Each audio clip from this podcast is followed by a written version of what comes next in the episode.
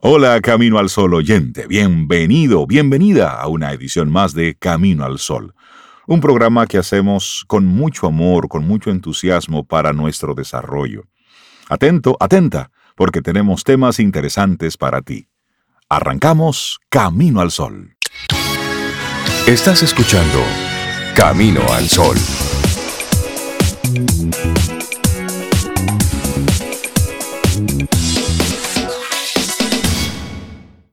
Muy buenos días. Muy buenos días, Rey, Cintia, Laurilla y los amigos. ¿Cómo están?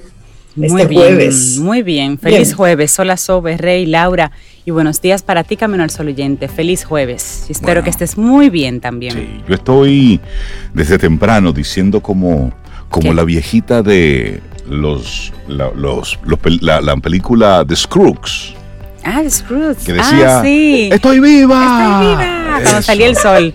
Y ella veía que yo estaba viva. ¡Estoy viva! Pero mira, es una buena actitud, me gusta. Amanecer así, ver. esos muñequitos son muy bonitos, The Cruz. y ese personaje de la viejita. Y hacer ese, ese reconocimiento, porque en la vida hay muchos problemas, no sumes más. Y ese es el tema que te queremos proponer en nuestro programa Camino al Sol. Hay gente especialista, Rey, sumándose problemas sin necesidad. Buscando Como que le gusta, mucho, mucho. Digo por, qué, ¿Por qué hacerlo sencillo si se puede hacer complicado? Recordarle a todos nuestros amigos Camino al Sol oyentes que conectamos desde estación 97.7 FM y también a través de caminoalsol.do. Y para estar conectados durante estas dos horas tenemos ahí un número de WhatsApp en el que tenemos esa interacción diaria contigo, uno a uno 849-785-1110 es el número, que te lo sabes, pero es para que lo puedas compartir con otra persona que no se lo sabe. 849-785-1110. Opina por ahí, sugiere, disiente, todo se vale porque esto es una comunidad para crecer juntos. Eso. Bueno, y arrancamos nuestro programa con, con este tema de no le sumes más situaciones a lo que ya hay. No sumes si no puedes resolver algo, óyeme, por lo menos entonces sí, hasta un lado. Y nuestra actitud, Sobe, nuestra actitud camino al sol para hoy. Vete por el lado simple, por favor, por el lado simple, sobre todo para ti. Como decía simple, hay gente que tiene esa filosofía, ¿por qué hacerlo fácil si difícil es como más divertido? Pues no, vete por el lado simple de todo.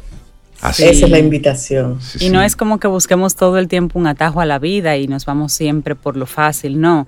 Es que no te compliques lo que no está complicado para que tengas el espacio y el tiempo de trabajar lo complicado que aparezca en tu vida. Que va a aparecer. Claro. ¿Quieres ser parte de la comunidad Camino al Sol por WhatsApp? 849-785-1110. Camino al Sol. Señores, esto es algo esto es algo serio, es algo grave.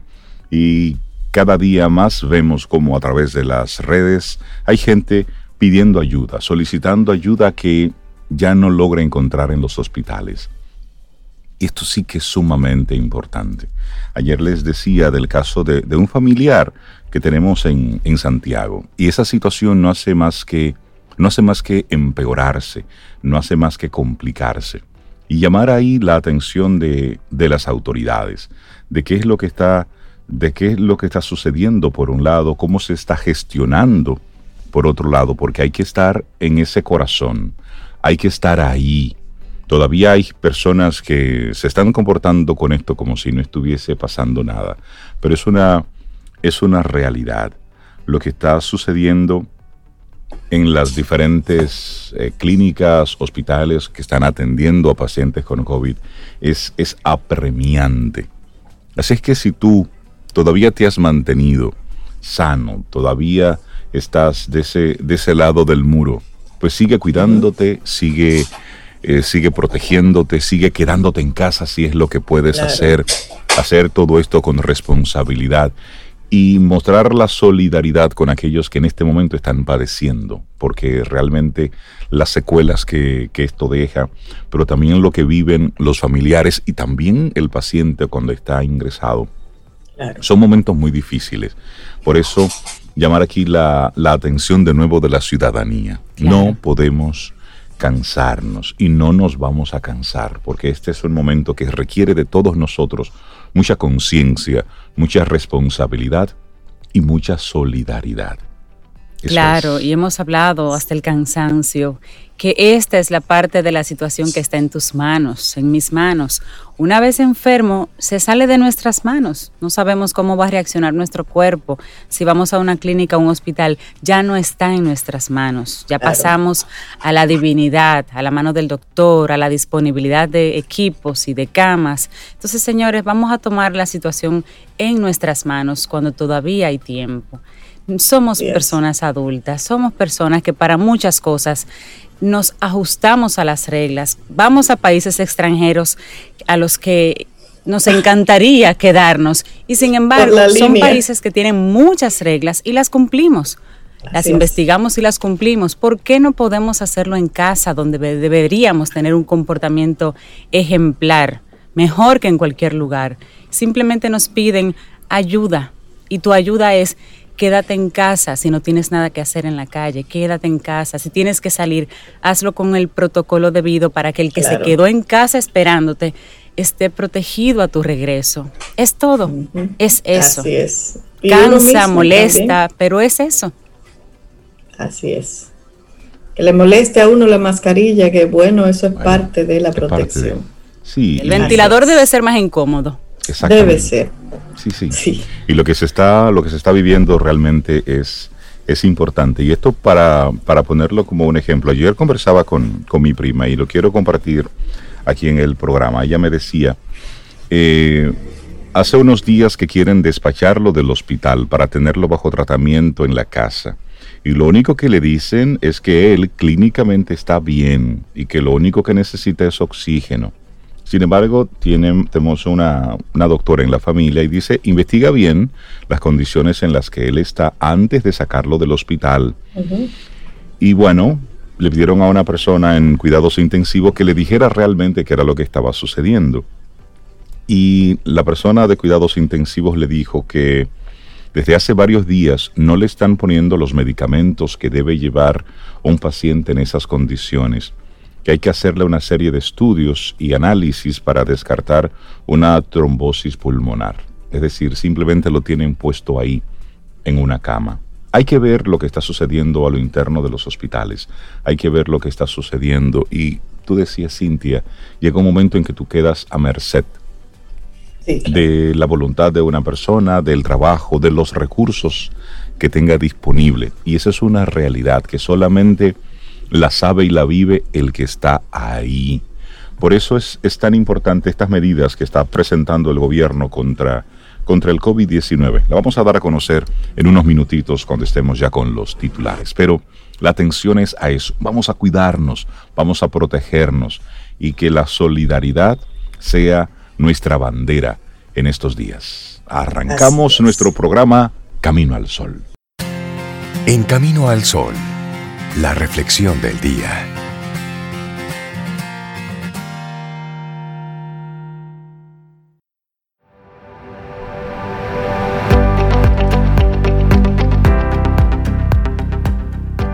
Y ya lo decía Aristóteles, la riqueza consiste más en el disfrute que en la posesión. En el gozo de usted tener las cosas, ahí es, ¿de qué vale tú tener muchas cosas y no poder disfrutar de nada de eso. a, veces la, a veces la posesión genera, genera ansiedad, genera, tú sabes, que se me va a perder y entonces tú te vuelves un poco e, egoísta. No, pero mira, me gusta eso, es mejor el disfrute que la posesión. Pero claro, si no pregúntale a esa persona que tiene una hermosa casa en la playa, que usa poco, pero sus amigos lo usan a cada rato. 11 señales que indican que están experimentando un despertar espiritual.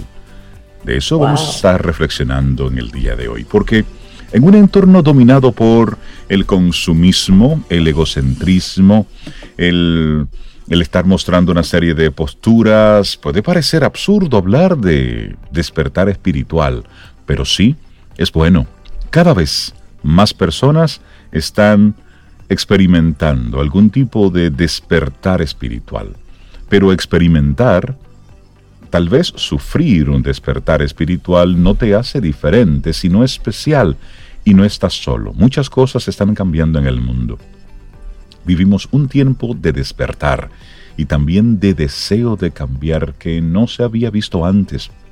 Una gran cantidad de gente se vuelve más consciente de los problemas y de que determinadas prácticas que han durado mucho tiempo deben cambiar. Así es.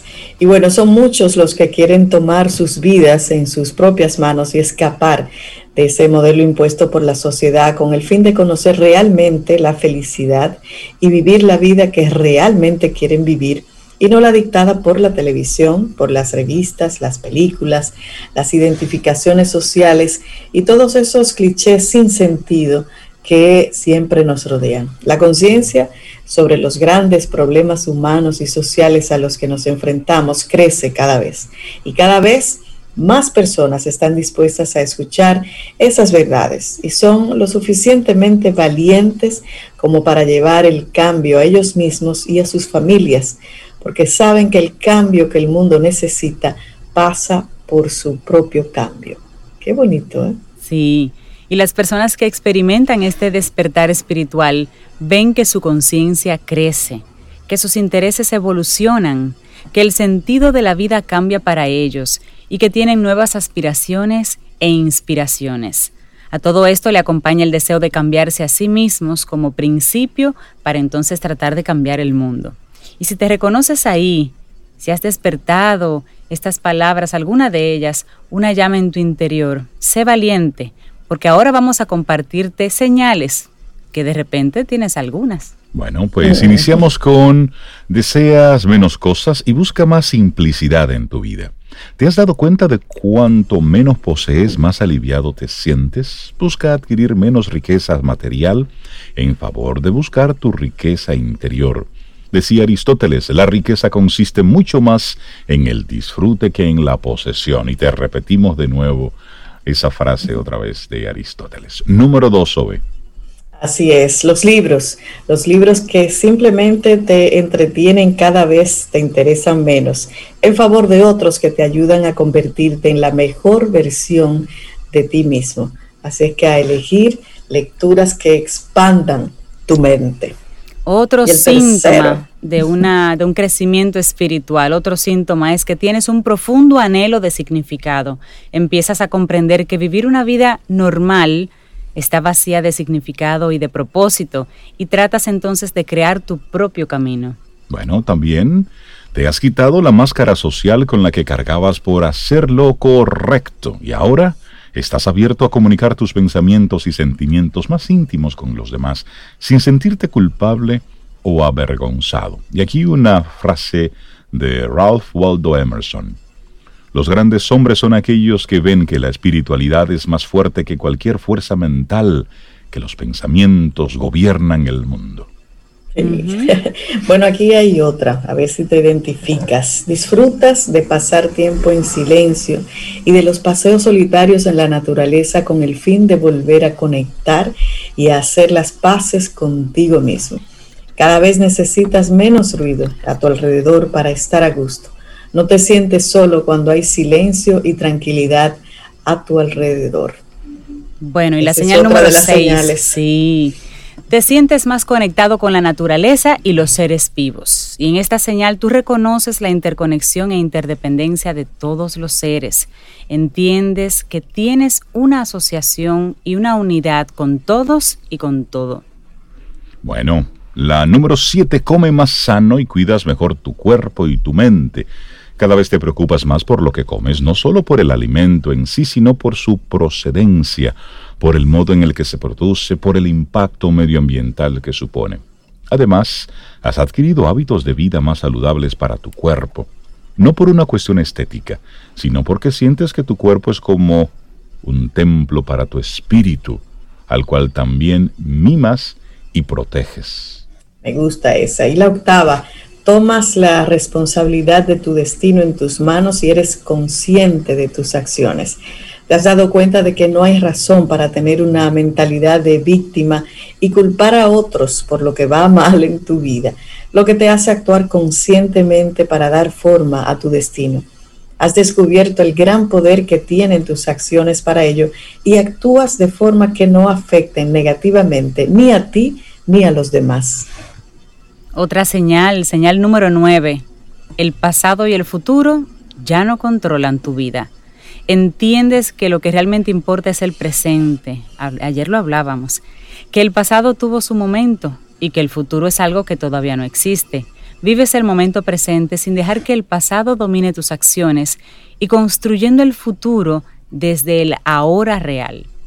Así es. Y bueno, el número 10, has perdido el interés en la competencia te has dado cuenta de que la competencia trae conflictos y también sufrimientos, y que la única manera de vivir en armonía con los demás es con una actitud amorosa y compasiva con ellos. Y, y la última que me encanta, la número 11, has descubierto que estás en el mundo para alumbrar no para deslumbrar. Y lo voy a repetir.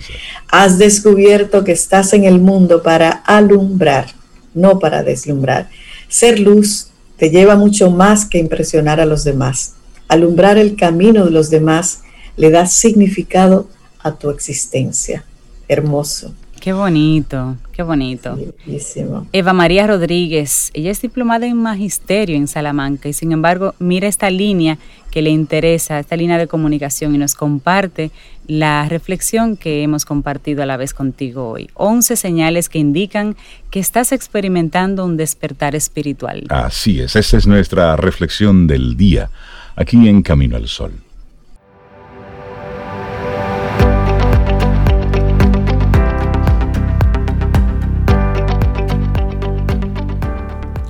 Cada momento es especial para quien tiene la visión de reconocerlo como tal. Henry Miller.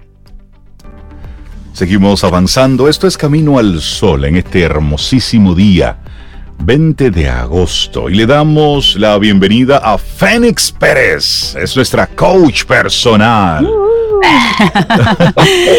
Fénix, ¿cómo estás? Buenos días. muy bien. Muy feliz. Qué bueno. Qué, bueno. Siempre bueno verte. Encantada de estar aquí. Muchísimas gracias. Muchísimas gracias. Fénix, hoy nos propones un tema interesante de esos que, que nos permiten cambiar de rumbo, nos permiten reenfocarnos. Hoy, del mindset de la escasez a la abundancia. Mm. ¿Eh? Exactamente. Y ese es un mindset, lamentablemente, muy visceral, que se junta cuando estás acostumbrado a vivir en escasez. Eso, eso se junta con la ira, con la molestia, con el enojo. No es cierto que se junta con el conformismo. No es cierto. Mm. Pareciera, a veces lo disfrazamos de conformismo para poder sobrevivir el día con, con eso, como bueno, ya, si eso es lo que hay, nada, pero hay molestia, hay enojo allí dentro. Y eso hace que eh, eso es parte de la punta del iceberg de lo que está pasando, así como son tus resultados. Sí. Ah, dicen que tu mejor feedback te lo dan tus resultados.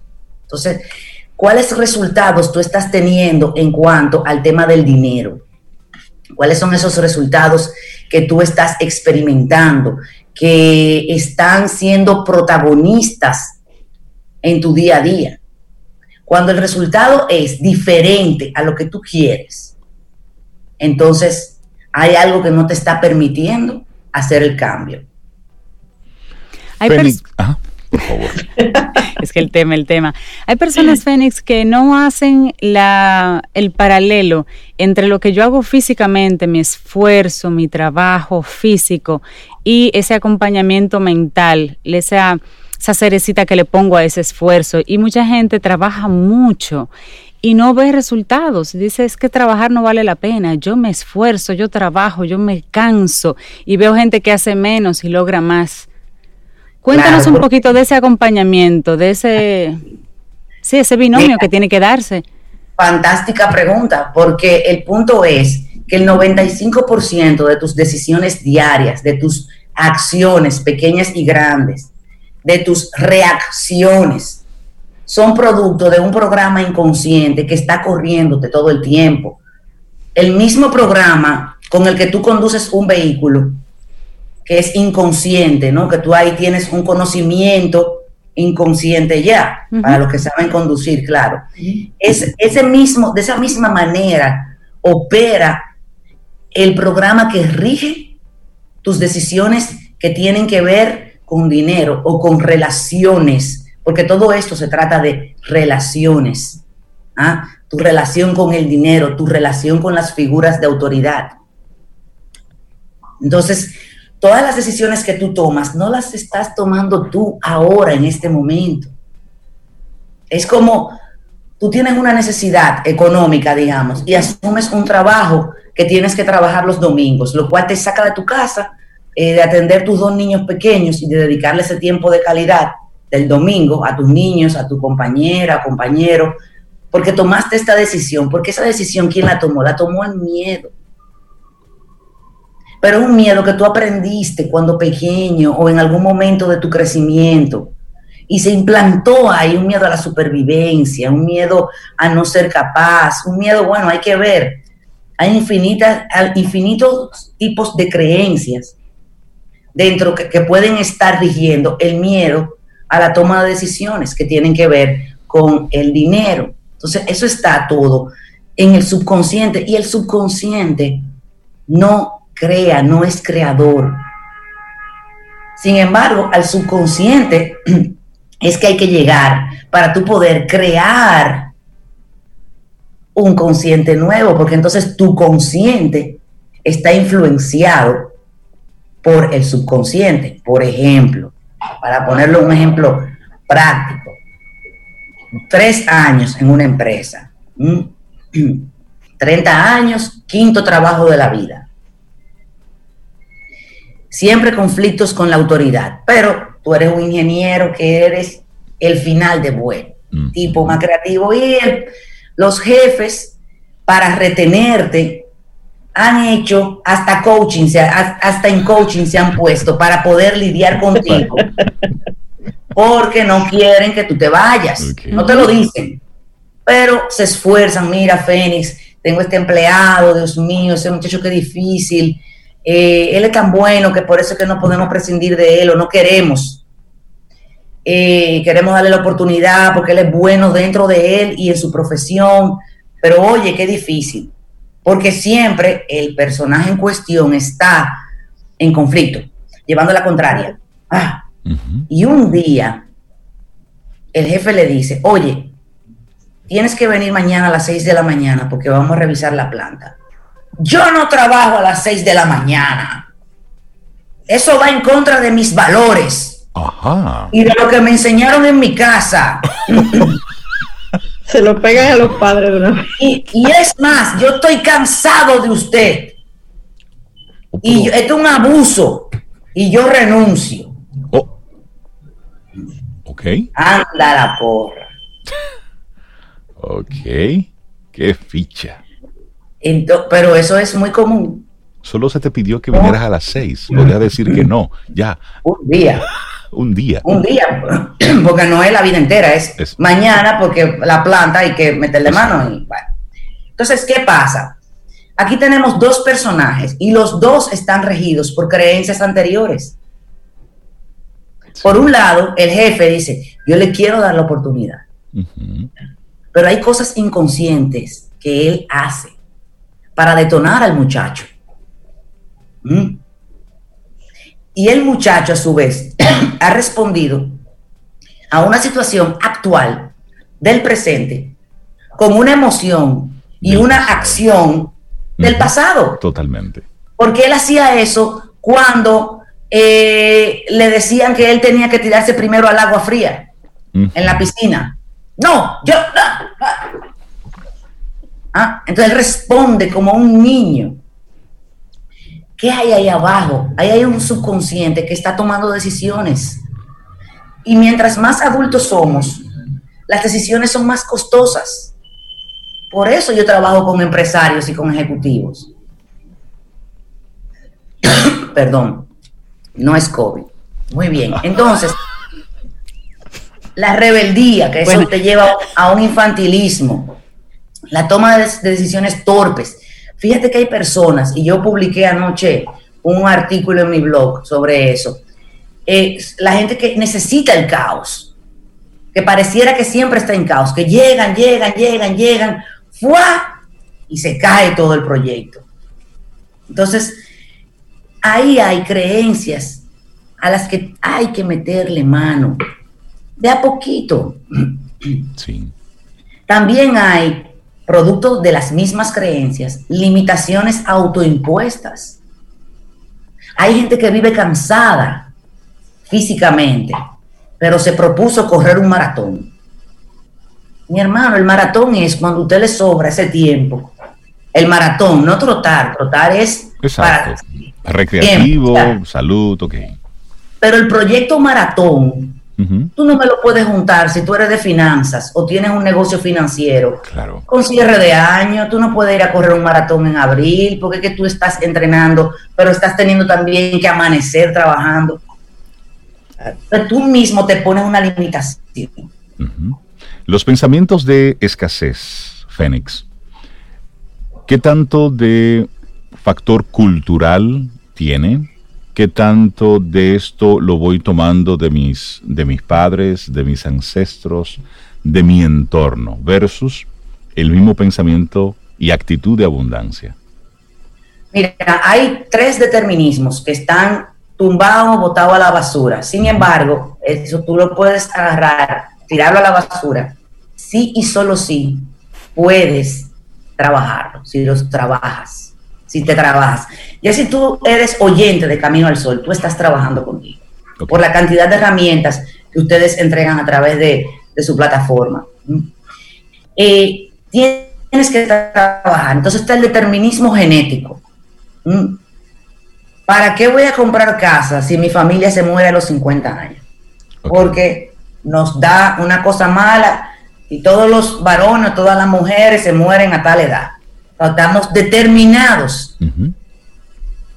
El determinismo ambiental, el ambiente en que me crío, ¿no?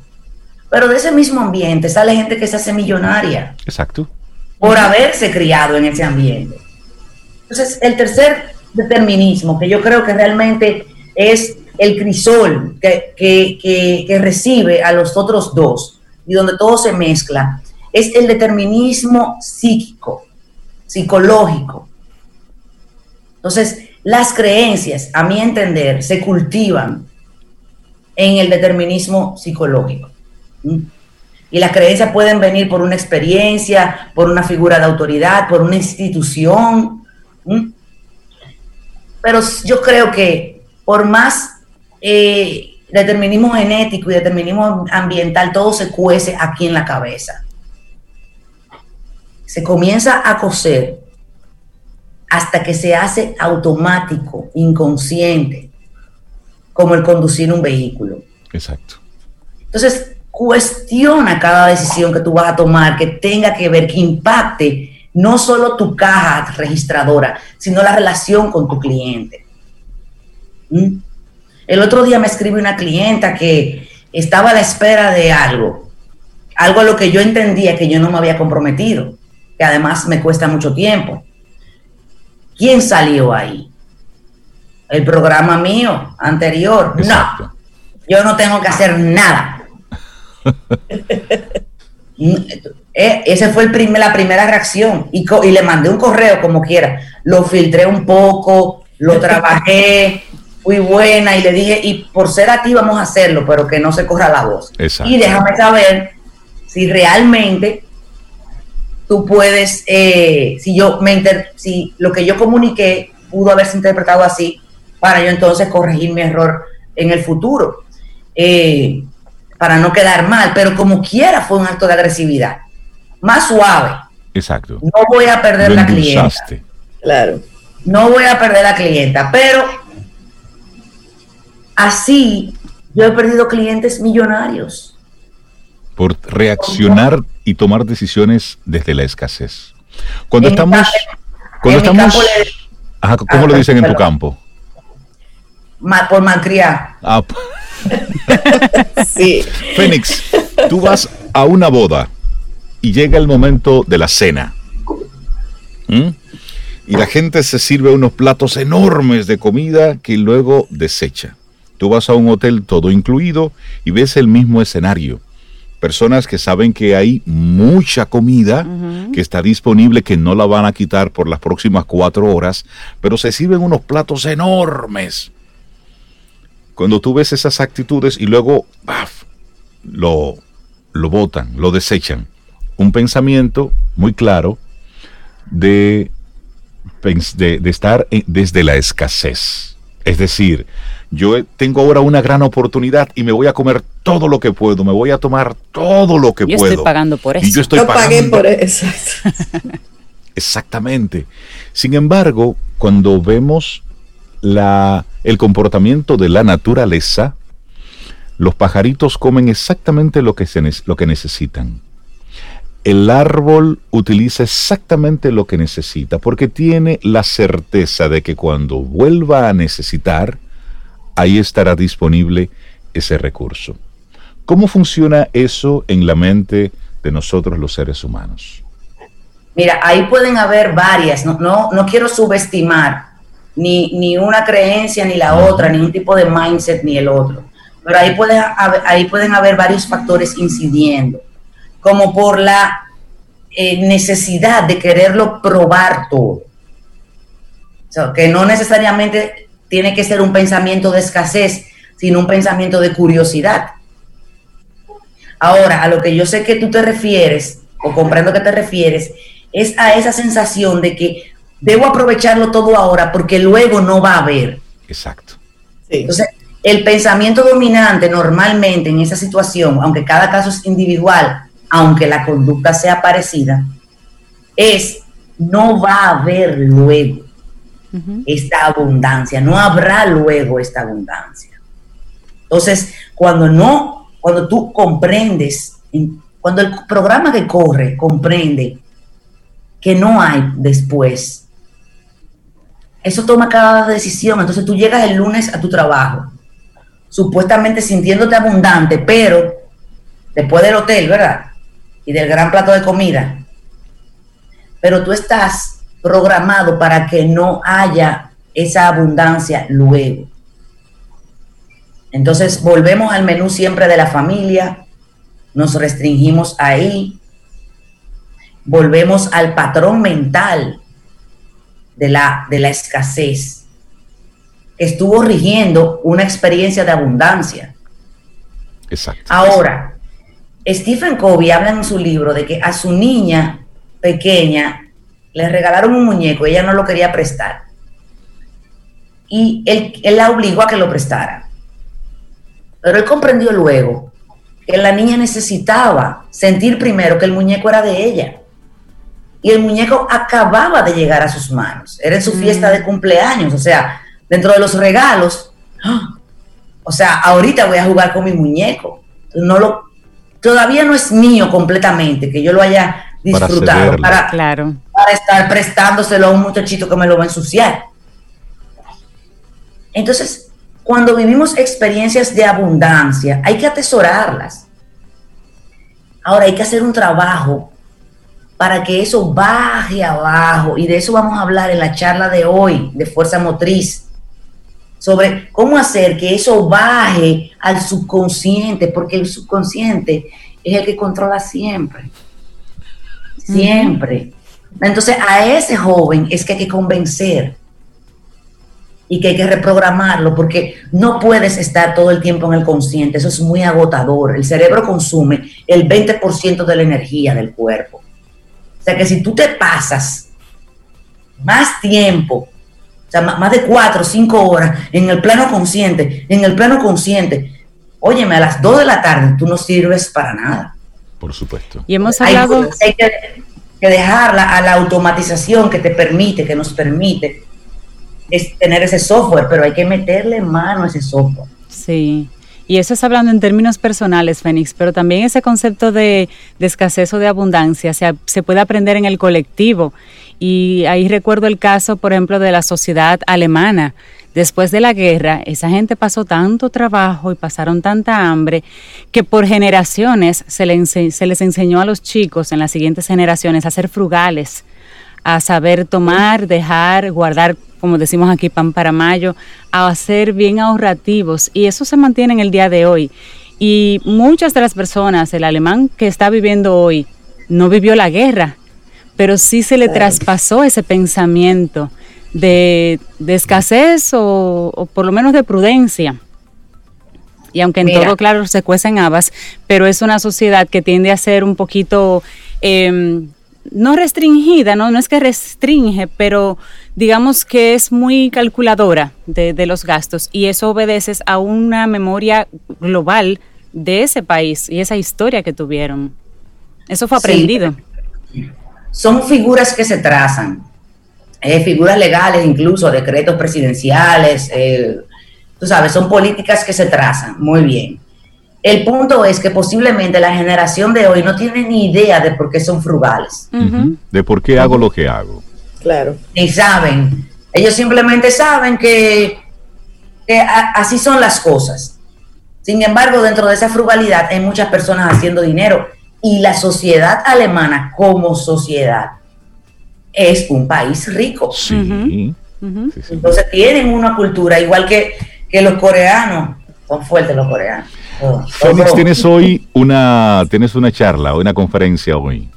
Hoy tenemos la conferencia mensual de Fuerza Motriz, se llama así la, con la sombrilla, ¿no? Fuerza Motriz, con el tema de la escasez a la abundancia.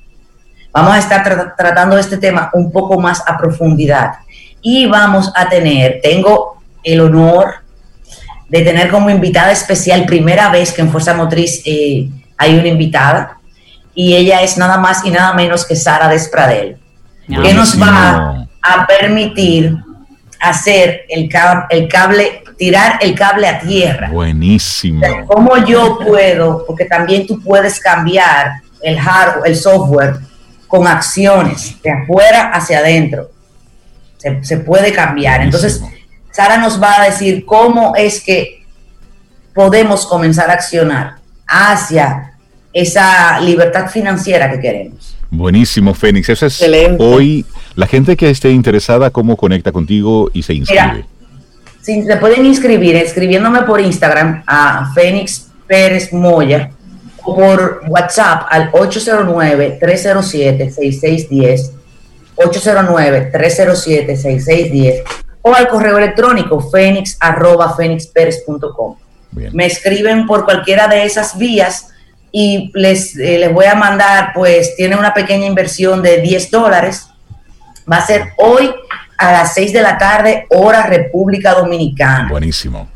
Jueves 20 de agosto 2020. Fénix Pérez, muchísimas gracias, muchísimos éxitos y gracias por compartirnos este tema en el día de hoy.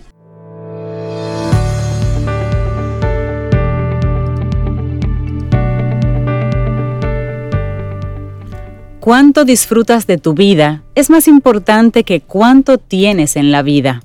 Una frase del doctor Tepe Chia.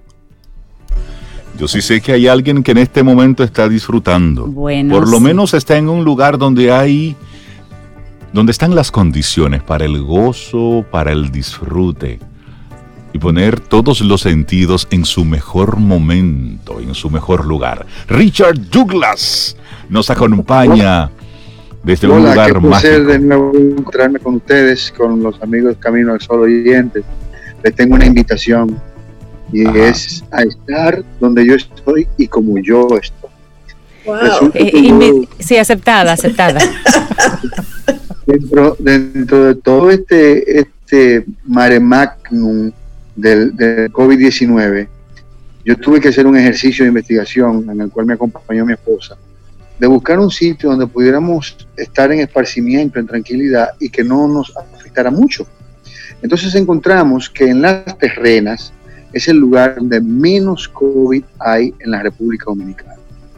eh, Las Terrenas es un sitio privilegiado donde casi no hay COVID, aún se mantienen las medidas de seguridad y de bioseguridad en todo el pueblo, la gente los conserva, pero además yo estoy en un sitio que me voy a permitir recomendar, que se llama el Hotel Don César, que tiene una, una especial, un especial cuidado por esas medidas de bioseguridad en sus instalaciones.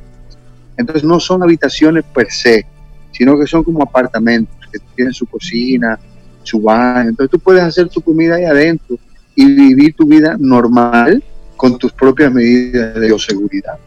Aquí le estamos pasando muy bien. Hay una invitación abierta para ustedes para que pasemos aquí un, un, fin de semana, en cualquier momento cuando ustedes tengan tiempo y puedan salirse un poquito de la presión de la ciudad. Oye, sí. La aceptamos y estamos ya, ya, esperando los códigos. ¿Y que manda el location? y como decía Fénix, pasar de la escasez a la abundancia. Totalmente. Me encanta tu actitud de hoy. Vamos a llevar eso al subconsciente. y hoy nos tienes 10 recomendaciones. Mira, resulta que yo estuve pensando que no se ha hecho un recuento de las 10 películas más destacadas de la década. Es muy difícil que en una década tú elijas 10 películas, o se han hecho 200, 300, 500. Pero hay unas películas que son especialmente diseñadas para que tú puedas apreciar las actuaciones en una película. Como nuestro tema es, es la actuación uh -huh. en el cine, nosotros hicimos un ejercicio de esas 10 películas más destacadas en materia de actuación y se la queremos recomendar a la gente para que la vea en la plataforma que quiera. No vamos a recomendar ninguna plataforma porque estas películas se encuentran en cualquier plataforma. Eh, empezamos con Origen. Origen es una película bastante bien diseñada en su trama, en su desarrollo. Es un individuo que vive en, en un sueño y que ese sueño hace que tú condiciones tu realidad. Es como ese, ese subconsciente del que hablaba Fénix, llevarlo al consciente, al revés de, de ser del consciente al subconsciente. El Origen es una película que dirigió Christopher Nolan y que las actuaciones principales, las más destacadas, son la de Leonardo DiCaprio, que desde hace mucho tiempo se había ganado el Oscar, pero no se lo habían dado. Exacto. Eh, uh -huh. Ken Watanabe, que es aquel señor oriental japonés que nos deleitó con, con películas del Japón como la, el, el, el, el secreto del, del, del, del, rey japonés, Marion Cotillard, Joseph Gordon-Levitt, El Page, Tom Hardy, Capone, Tom Hardy, ese que hizo Capone recientemente, que nosotros recomendamos, uh -huh. que hizo la vida de Capone post eh, la prisión, y Cillian Murphy. Después yo quiero recomendar El Artista. El Artista fue una película, un musical francés que tuvo mucho éxito en el cine hollywoodense, que la dirigió Michael Hassanavicius con Jean Dujardin Jean Dujardin se ganó ese Oscar, no, no, lo he vuelto a ver haciendo nada como para ganarse un Oscar, pero hizo muy buen trabajo en esa película y se sacó bastante. Está Berenice Bejo, que es una actriz franco-argentina que lo acompañó en esa película, y James Crowell. Estoy hablando siempre de los más destacados, además de John Goodman, ese que hizo mm. de los Picapiedras alguna sí, vez, no sí, sé sí. si te Sí. Uh -huh. sí, sí. Eh, después de esa película, quiero recomendar 12 años de esclavitud. Ay, una película sí. que dirigió Steve McQueen, no ha vuelto a dirigir dura, más nada. Dura esa película. Con la de Shiwetu Ejiofor, un moreno muy, muy destacado que trabajó también en una película que recomendamos que se llamaba El Banquero. Y Lupita Nyong'o. Nyong'o. Nyong'o. Es una actriz mexicana keniana que tuvo su participación como actriz de reparto en esta película y se ganó el Oscar. Uh -huh. Muy buen trabajo, muy bien hecho, no lo he vuelto a ver haciendo más nada, pero quedó muy bien. Brad Pitt, que también de esos actores como DiCaprio, que se ha ganado el Oscar un millón de veces y nunca lo han dado, y Paul Dano. Después quiero recomendar, si que vayan apuntando, ¿eh? porque se le puede olvidar. Estamos en eso. Bajo la misma estrella, una película muy bonita que trata sobre el tema de la de dos muchachos que están condenados por sus enfermedades a la muerte, son enfermedades letales, que se encuentran en una, en una sesión de autoayuda, se conocen y se enamoran. Y terminan eh, llevando el romance a esa etapa de su vida que era una etapa terminal. Muy bella película, dirigida por George Bond, con actuación de Shailene Woodley. No sé si ustedes se acuerdan de Shailene Woodley. Sí, sí, de Divergente. ¿Eh? En Divergente trabajó ella. Divergente, la, actriz de Divergente. Y Ansel Elgort es el muchacho. Después quiero hablarles de Relatos Salvajes. Relatos Salvajes es una película argentina que ganó el Oscar también. Y esto es un mérito importante de, de señalar. Cuando una película latina se gana el Oscar, tiene muchísimo más mérito que una película hollywoodense. No porque sea latina, sino porque una película hollywoodense tiene un presupuesto en el que caben 10 películas mm, latinoamericanas. Eh, esta gente con ese presupuesto bajo para Hollywood, pero altísimo para Argentina, decidió hacer cinco historias diferentes. Y esas cinco historias las fundamentó en la actuación.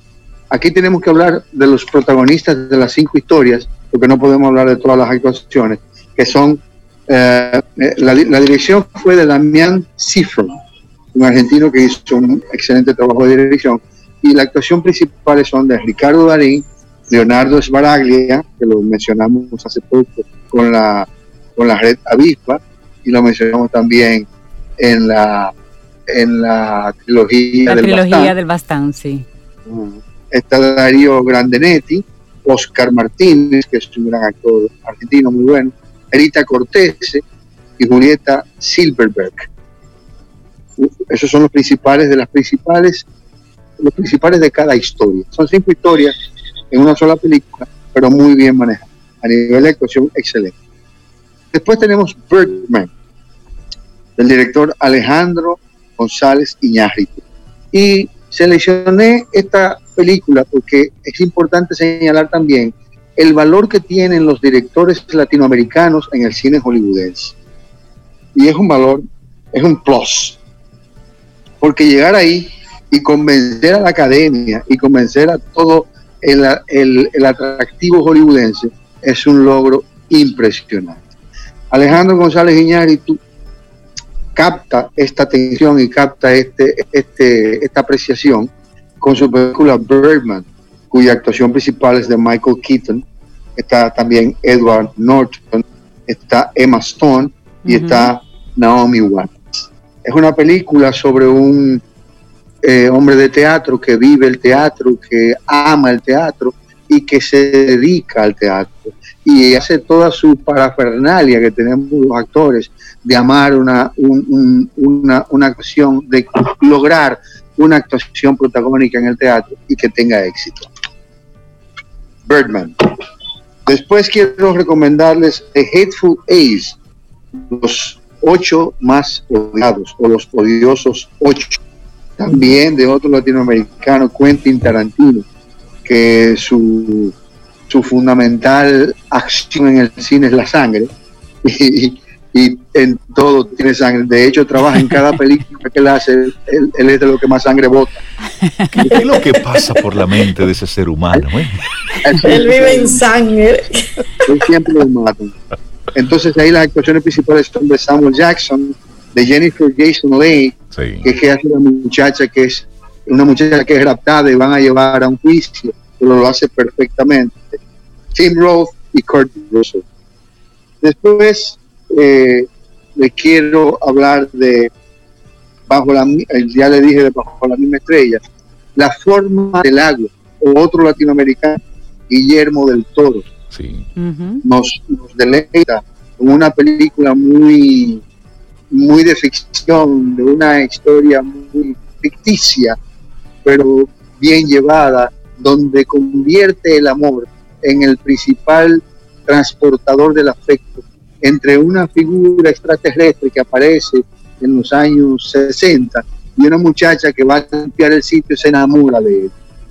Eh, aquí las actuaciones principales son Sally Hawkins, de Michael Shannon, de Doug Jones, que es el hombre anfibio que lo hace perfectamente, de Octavia Spencer y de Samuel. Jackson, que hace la persona que lo que lo que, con, quien ella vive, pero que es como su como su padre, el hombre que la que la mantiene.